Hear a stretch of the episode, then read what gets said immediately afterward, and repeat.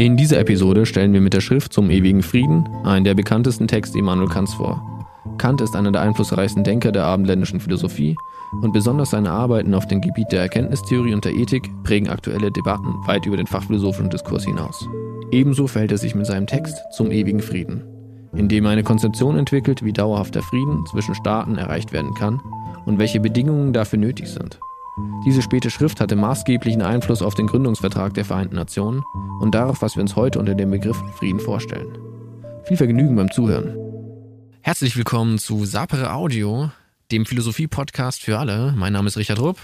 Links von mir sitzt Kilian Kager. Schönen guten Tag. Rechts von mir sitzt Manuel Schäfler. Guten Tag zusammen. Und wir beschäftigen uns diese Woche mit einem Text von Immanuel Kant, nämlich zum ewigen Frieden. In diesem Text verfolgt Kant die Idee, was wäre denn notwendig für einen ewigen Frieden? Oder notwendig ist jetzt in der Philosophie ein starkes Wort, beschäftigt sich halt mit der Frage, was wären denn mögliche Voraussetzungen, damit sowas wie ein ewiger Frieden überhaupt möglich wäre. Da geht er sehr strukturiert vor, hat praktisch in seinem ersten Artikel irgendwie sechs Punkte, die gehen wir nacheinander durch. Und in seinem zweiten Teil von dem Text hat er nochmal drei. Und die würden wir jetzt dann einfach mal durchgehen und das dann ausdiskutieren. Ja, hat einer von euch noch irgendwie vorneweg was zu sagen oder Nein, seid ihr happy? Ich würde sagen, wir steigen einfach direkt ein, nicht? Wunderbar. Der erste, der erste Punkt, den der Kant anführt, ist ja relativ trivial, nämlich, dass man keinen Frieden schließen soll mit dem Vorbehalt, künftig wieder Krieg zu führen, nicht? Scheint mir irgendwie sehr intelligibel zu sein. Ja, und da sind wir ja auch gleich bei dem äh, Punkt, warum er seine Schrift dann zum ewigen Frieden nennt. Weil er eben sagt, ein richtiger Frieden kann eigentlich nur sein ein ewiger Frieden, weil alles andere ist ja eigentlich nur ein Waffenstillstand. Wir sollten unseren Hörern natürlich nicht vorenthalten, dass der Titel des Textes der Name eines Wirtshauses in Holland war und er seinen Text danach benannt hat. Ja, und er fragt ja auch, äh, ist das jetzt irgendwie ein reiner Witz, weil es sowas gar nicht geben kann wie ewigen Frieden? Oder ist das nicht vielleicht doch ein Konzept, das man wirklich verfolgen sollte und das auch eine Aussicht auf Erfolg hat? Also wenn wir uns mit diesem ganzen Präambel auch noch beschäftigen, können wir auch noch anfügen, dass der Text, so wie er strukturiert ist, auch so ein bisschen aussieht, wie eine Vertragsaushandlung damals war. Als hätten sich eben diese Staaten jetzt unterhalten in den Formalia und sich halt darauf festgelegt, dass das so ein Ding ist. Also man kann da auch fragen, wie ernst meint es jetzt Kant alles oder haut er jetzt mal einfach mehr oder weniger einen raus und sagt, was es ist. Ich denke schon, dass er da eigentlich bei aller Utopie, die da dahinter ist oder bei aller Unmöglichkeit von dem Thema da schon überzeugt ist, aber halt das eben in diese zwei Sachen einbindet, eben in das Wirtshaus und in diese Vertragsform, zumindest der Optik nach, weil ihm halt schon klar ist, dass es halt schon eine arg utopische Vorstellung ist. Wobei natürlich äh, so transnationale Gesetzgebungen, also sowas wie die Genfer Konvention, kann ja durchaus heute auch noch als Vertrag zwischen den Staaten verstanden werden, weil es ja nicht eine Gesetzgebung in dem Sinne ist, dass eine übergeordnete Instanz einer untergeordneten Instanz, also der Staat, seinen Bürgern vorschreibt, äh, wie sie zu leben haben durch Gesetze, sondern es sind ja gleichberechtigte Instanzen, weil jeder Staat für Kant äh, gleich viel wert ist. Ja, das ist schon ein bisschen vorne weggenommen. Aber haben wir zu diesem ersten Punkt noch irgendwas? Also Kriege werden geführt und wenn diese Kriege geführt werden, wie das der Kilian gerade ausformuliert hat, muss halt dann am Ende irgendwie auch ein Friede und kein bloßer Waffenstillstand geschlossen werden. Ja, und ich glaube, er geht halt auch von einer gewissen Realität aus, die zu seiner Zeit absolut üblich war, nämlich dass es äh, andauernd Kriege in Mitteleuropa gab und auch nicht so viel Zeit zwischen diesen Kriegen liegt und dass man wirklich davon sprechen kann, dass es immer wieder nur Perioden von Waffenstillständen waren und eben nicht das, was wir als einen lang anhaltenden, stabilen Frieden bezeichnen würden. Das ist auf jeden Fall richtig. Können wir eigentlich gleich zum zweiten Punkt weitergehen, oder? Ich lese das jetzt immer vor, wie das Kant auch geschrieben hat, einfach damit alle Zuhörer auch mal merken, mit was für schlimmen Sätzen wir uns da eigentlich rumstenken müssen, wenn wir 200 Jahre alte deutsche Philosophie uns antun. Es soll kein für sich bestehender Staat, klein oder groß, das gilt hier gleich viel, von einem anderen Staate durch Erbung, Tausch oder Kauf oder Schenkung erworben werden können. Ja, es erscheint ja für uns jetzt heutzutage erstmal relativ absurd, aber auch da lohnt es sich, glaube ich, wieder in die Vergangenheit zu schauen oder auch in die Zeit, in der Kant gelebt hat, wo es eben zwischen Adelshäusern absolut üblich war, dass man günstige Heiratspolitik betreibt, um einen Staat durch Erbung erhalten zu können. Und das ein Konzept ist, das er ablehnt, weil er sagt, der Staat ist eigentlich mehr analog zu einer Person zu betrachten und nicht zu einer Sache. Ja, und zwar zu einer moralischen Person. Und da geht es halt auch eben genau darum, dass halt irgendwie diese Menschen dieses Staates eben äh, als konstituierend gesehen werden und nicht eben das reine Land oder der reine Besitz, den sich Personen zueinander zuspielen können, wie sie wollen. denke schon, dass es ihm wesentlich nicht nur um das Land geht, das irgendwie in der Heirat getauscht wird, sondern äh, dass es im Wesentlichen auch um die Menschen geht, die auf diesem Land leben und äh, in besonderer Weise um die Truppen und Heere, die äh, durch die Verbindung zu einer mächtigeren Heerschar führen. Wenn du gleich von den Truppen und Heeren sprichst, hat so jemand noch zu dem zweiten Punkt was? Ansonsten gehen wir nämlich gleich zum dritten Punkt über, der ist dann nämlich mit den stehenden Heeren. Stehende Heere sollen mit der Zeit ganz aufhören. Warum ist das jetzt irgendwie eine relevante Sache, wenn wir über einen ewigen Frieden nachdenken? Das ist schon klar, warum es keine Heere mehr geben soll am Ende des Tages. Aber wie begründet er das genau? Es ist immer eine Bedrohung für den Nachbarstaat, wenn dein Nachbar ein stehendes Heer unterhält, mit dem er dich potenziell immer überfallen kann. Und deswegen müsste sich natürlich jeder Staat, der in der Nachbarschaft liegt, ebenfalls eins zulegen. Und das führt dann auch zu einer Form von Rüstungsspirale oder eben so einem Rüstungswettlauf, dass dann eigentlich alle Ressourcen nur noch in den Unterhalt von größeren Heeren fließen und man dann so ein Gleichgewicht des Schreckens hat, aber eben keinen wirklichen Frieden. Ich glaube, sein Argument ist ja weiterhin auch noch, dass irgendwann sind diese Armeen so teuer, dass du, um die Kosten reinzuholen, du halt diese Armeen auch benutzen musst. Wenn du halt die große Armee hast, warum nimmst du dir dann nicht einfach vom Nachbarn da noch die eine Provinz ab? Irgendwas muss der mit der Armee machen. Und das ist ja ein Konzept, dem er hier eine klare Absage erteilt. Er sagt, solange es stehende Heere in der Form gibt, ist das eine stetige Bedrohung für Frieden. Und dann führt er noch ein anders geartetes Argument aus, das gegen stehende Heere spricht, nämlich der Soldat soll andere Menschen töten oder getötet werden. Und das ist dann ein Punkt, der dann auch äh, ja, auf Kants Moralphilosophie blicken lässt, bei der es immer ein zentrales Thema ist, dass man Menschen nicht nur als Mittel zu irgendetwas gebrauchen darf. Und ein Staat, der Berufssoldaten unterhält, tut eigentlich genau das. Das äh, hängt dann auch wieder mit diesem, diesem zweiten Punkt zusammen. Menschen sind eben keine Güter. Und diese Spirale auch wieder von, ja gut, jetzt habe ich halt aber diese ganzen 10.000 Soldaten und muss ich mit denen halt auch irgendwie, muss ich das ja auch wieder finanzieren. Wollen wir zum vierten Artikel übergehen, oder? Ja. Gut. Dann lese ich den mal vor. Es sollen keine Staatsschulden in Beziehung auf äußere Staatshändel gemacht werden. Mag uns da jemand erleuchten? Ich verstehe den Kant in gewisser Weise so, dass wenn zu viele Staaten Schulden aufnehmen, also natürlich gab es da noch keine EZB, von der du das Geld leihen konntest, nicht, sondern du musstest dir dein Geld von anderen Staaten oder Herrschern leihen. Und wenn du zu viele Schulden hast und ein Herrscher irgendwann übermächtig viel Geld hat, fällt es ihm mit diesem Geld leicht, Angriffskriege gegen die anderen zu führen. Ja, er spricht ja auch immer davon, dass es äh, auch nicht zu unterschätzen ist in der Politik, dass man eine gewisse Geldmacht besitzt. Und dass dann eben, so verstehe ich dich jetzt jedenfalls, einer halt der Gläubiger der meisten Nachbarstaaten wäre und damit natürlich eine große Finanzmacht hat und er auch so natürlich einen gewaltigen Einfluss hat und natürlich auch das Geld, das er dann irgendwann zurückbekommt, auch nutzen kann, um seine andere militärische Macht zum Beispiel auch auszubauen. Ich glaube, er spricht ja auch relativ explizit von Kriegskrediten. Ne?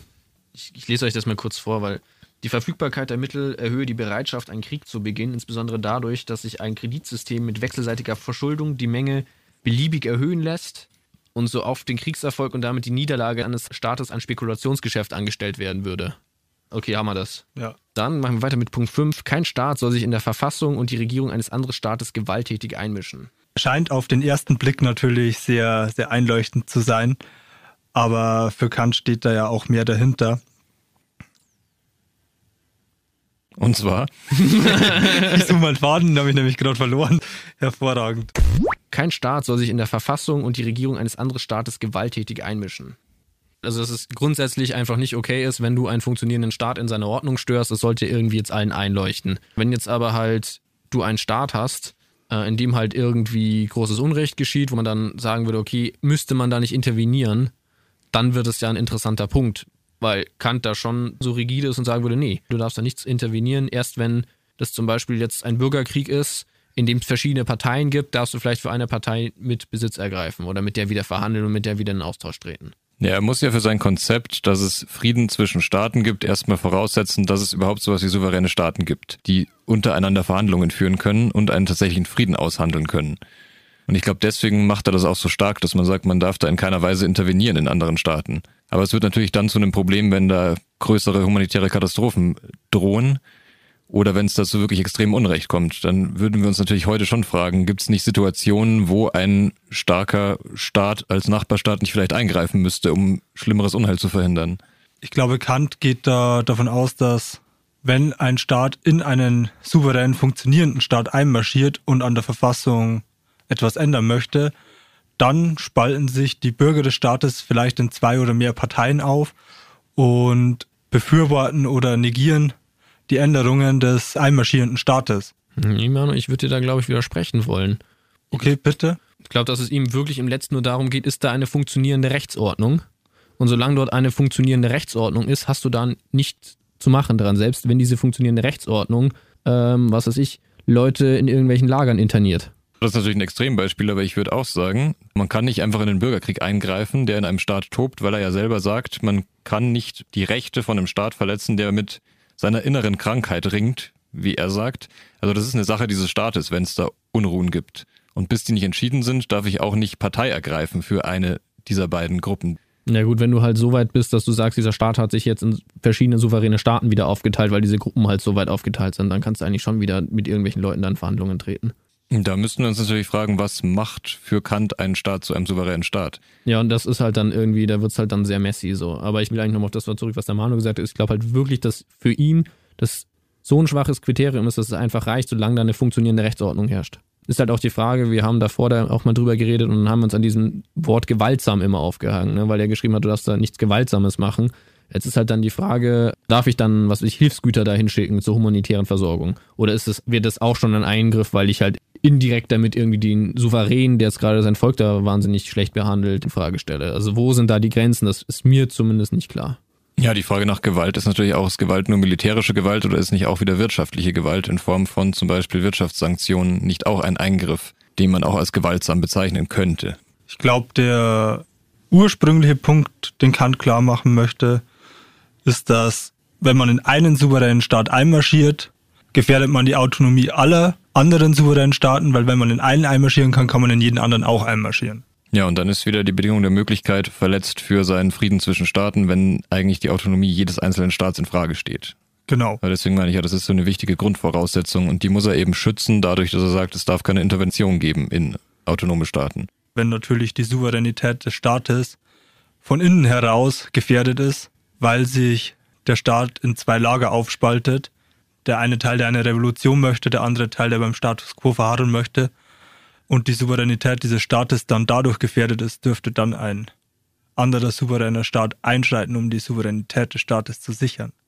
Also wie ich ihn verstehe, nicht. Bis ein Lager gewonnen hat und sagt, wir verändern das oder wir belassen das. Ich meine, was dann auch überhaupt noch nicht geklärt ist, weil Kant hat ja schon so ein bisschen dieses Vertragsbild vor Augen. Also die Bürger schließen sich zusammen und einigen sich darauf, jetzt sich irgendwie einer Staatsordnung unterzuordnen, die sie eventuell selber gegründet haben oder auch nicht. Und dann ist halt auch immer die Frage, ist dann eine Regierung überhaupt berechtigt zu intervenieren, wenn sie ja eigentlich das Wohl ihrer eigenen Bürger vor Augen haben muss? Das ist ein Winkel, der kommt jetzt hier nicht durch, aber unter dem müsste man das halt dann eigentlich auch wieder nochmal betrachten. Also es ist wirklich ein großes und komplexes Thema, wo man wirklich noch ewig weiter diskutieren könnte. Willst du meinem Punkt noch etwas sagen von euch? Oder gehen wir zum nächsten weiter? Gehen wir weiter, okay. Oh, jetzt kommt's, jetzt wird's richtig schön. Es soll sich kein Staat im Kriege mit einem anderen solche Feindseligkeiten erlauben, welche das wechselseitige Zutrauen im künftigen Frieden unmöglich machen. Als da sind Anstellung der Meuchelmörder, Giftmischer, Brechung der Kapitulation, Anstiftung des Verrates in dem bekriegten Staate etc. Das klingt jetzt erstmal irgendwie ähnlich, ich glaube, zu dem Punkt 1. Aber jetzt sind wir ja gerade dabei, drüber zu reden, was sind denn jetzt die konkreten Sachen, die man in der Kriegsführung machen darf, beziehungsweise die man absolut nicht tun sollte. Ne? All diese Sachen sind ja eigentlich Verbote, die er hinschreibt. Was natürlich wieder schwierig ist, weil es ja im Krieg, wie er auch selber sagt, äh, eigentlich keine Form von Rechtsprechung gibt, die irgendwie über den beiden Parteien stehen würde und die sagt, ihr müsst euch an diese Gebote halten. Aber er will ja darauf hinaus, dass ein Friedensschluss möglich ist und er sagt, der ist verwirkt, wenn eine Partei diese für ihn unzulässigen Mittel anwendet. Das heißt, im Interesse aller müsste es eigentlich verboten sein, selbst in so einer Extremsituation wie dem Krieg zwischen zwei Staaten zu solchen Mitteln zu greifen, weil sie eben für ihn für immer unmöglich machen würden, dass es da zu einem wirklichen Frieden kommen kann. Eine Einschränkung, es gibt es noch nicht zu Kants Zeit. Mittlerweile haben wir solche Gesetze schon. Ich wollte gerade sagen, so die Frage, die ja da im Hintergrund steht, ist genau das, worauf der Mounted schon angespielt hat, ist halt, also muss irgendeine Rechtsordnung im Prinzip entwickelt werden, die halt eben das reguliert, wie man oder was im Krieg erlaubt ist und was nicht erlaubt ist. Ja, aber genau der Begriff Rechtsordnung ist ja sehr problematisch, weil das ja voraussetzen würde, dass es eine übergeordnete Instanz gibt, die sagt, das sind die Regeln, an die muss man sich halten, ansonsten gibt es in irgendeiner Form Sanktionen. Ja, aber es geht ja nicht darum zu entscheiden, äh, wem jetzt dieses Stück Land A oder B gehört. Das ist ja gar nicht der Punkt. So, dafür sollen sie ja den Krieg dafür führen, sondern was zulässig ist, um dieses Mittel zu erreichen. Um danach wieder Frieden schließen zu können, gibt es gewisse Kriegsverbrechen, die du nicht begehen solltest. Ja, genau, das, was der Manu gesagt hat, aber für mich schwingt da halt auch noch äh, mit rein, dass du halt irgendwie dich halt schon so ehrbar in diesen ganzen Sachen verhalten musst, dass man halt eben auch zu diesem Frieden kommen kann und nicht einfach nur in ewige Waffenstillstände, also wie in Punkt 1 irgendwie äh, ausartet. So, das geht für mich da schon irgendwie ein bisschen Hand in Hand. Ja, oder in noch viel schlimmerem Fall eben nicht nur in einem ewigen Waffenstillstand, sondern im tatsächlichen Ausrottungskrieg, von dem er ja auch spricht. Ja. Er sagt, wenn beide Parteien sich all dieser Mittel bedienen, die ihnen zu Gebote stehen, egal wie unlauter die sind, dann kann das nur dazu führen, dass sie eben sich immer weiter steigern in der Wahl ihrer Mittel, bis halt eine Partei ausgelöscht ist. Weil Frieden nicht mehr denkbar ist, weil da solche Gräueln passiert sind, dass man da nicht mehr verzeihen kann. Und deswegen kann der Sieg nur errungen werden oder der Frieden, indem die andere Partei vernichtet wird. Und sowas ist natürlich zu vermeiden. Das ist halt so diese, diese Spirale, stimmt. Das habe ich unter dem Punkt habe ich es gar nicht, habe ich noch gar nicht gesehen tatsächlich. Und zum Punkt, dass wir heute solche Regeln ja haben, das ist ja nicht weit weg von der Situation, in der Kant sich da auch befindet. Ich meine, inwieweit es durchsetzbar ist, dass gewisse Mittel im Krieg nicht eingesetzt werden dürfen. Vor der Frage stehen wir ja heute auch, wenn man sich zum Beispiel Drohnenkriegsführung anschaut, wo es eben noch keine klaren gesetzlichen Regelungen gibt und selbst wenn es die gäbe oder wenn die vorbereitet werden, auch gewisse Länder jetzt schon sagen, da werden wir niemals mitmachen bei diesen Regeln, weil wir uns diesen Vorteil nicht nehmen lassen. Kant geht zwar hier im Punkt explizit auf zwei Staaten ein, die miteinander Krieg führen, aber ich behaupte, dass es sich auch auf ähm, einen Staat bezieht, der seinen Staat auf dem Territorium von Ureinwohnern gegründet hat. Sprich, wenn schon Ureinwohner auf diesem Territorium gelebt haben, sich aber damit anfreunden, dass irgendwelche Kolonialmächte da ihren Staat gründen, dann haben die ja quasi kapituliert und der Staat kann diese Kapitulation brechen, indem er die Ureinwohner, die schon vorher da waren, versklavt oder durch einen Genozid tötet. Ich verstehe jetzt nicht ganz, wie die Ureinwohner da ins Spiel kommen. Ich glaube, er meint den Punkt eigentlich lediglich so, dass es für ihn halt ein Verbrechen im Krieg wäre, wenn ich sage, wir geben auf, locken euch damit in eine falsche Sicherheit und überfallen euch dann. Du verstehst die Brechung der Kapitulation also so, dass jemand aufgibt und den anderen davon abhält, weiter Krieg zu führen, um dann selber weiter Krieg zu führen und genau, also so würde ich es im Wortsinn nach verstehen. Das wäre eine Brechung der Kapitulation. Ich gebe vor zu kapitulieren und nutze den Vorteil, der mir dann entsteht, um den Feind zu überraschen. Ich meine es andersrum. Wenn du kapituliert hast, muss der Gewinner akzeptieren, dass du kapituliert hast und darf dich nicht danach weiter abmetzeln. Also das ist definitiv was, was Kant auch nicht gutheißen würde. Durchaus. Und so, so ein Verhältnis oder so eine Situation könnte man eben herbeiführen, indem man sich nicht an diese losen Regeln hält, die Friedensschlüsse ermöglichen. Also egal, ob du jetzt Verlierer bist oder ob du Gewinner bist, aufgegeben ist aufgegeben. So, ich glaube, das ist ja so die Bottomline, wenn es jetzt herauskristallisiert, wie sich jetzt herauskristallisiert hat. Aber es ist lustig, weil ich habe es auch aus dem Winkel, wie das Manu das gedacht hat, hatte ich es vorher auch nicht gedacht. Also er würde ja auch sagen, so Vergeltungsmaßnahmen sind auch nicht tolerabel und Krieg zu führen oder weiterzuführen als Bestrafung hält er ja auch für kein legitimes Mittel. Ja, genau. Aber ich denke halt auch, dass den, die Perspektive, die der Manu aufgemacht hat, nämlich dann das besiegte Volk irgendwie noch weiterzutreten, wenn der andere Staat aufgegeben hat, dann ziehst du deine Truppen nicht noch weiter rein und plünderst das ganze Land. Also was ich mit den Ureinwohnern vorher sagen wollte, ist, dass es nicht unbedingt einen souveränen Staat braucht, sondern dass die Herrschaft über ein Territorium schon ausgereicht hätte. Wobei Aber er explizit am Anfang sagt, es soll sich kein Staat im Krieg mit einem anderen Staat solche Feindseligkeiten erlauben. Das weiß ich.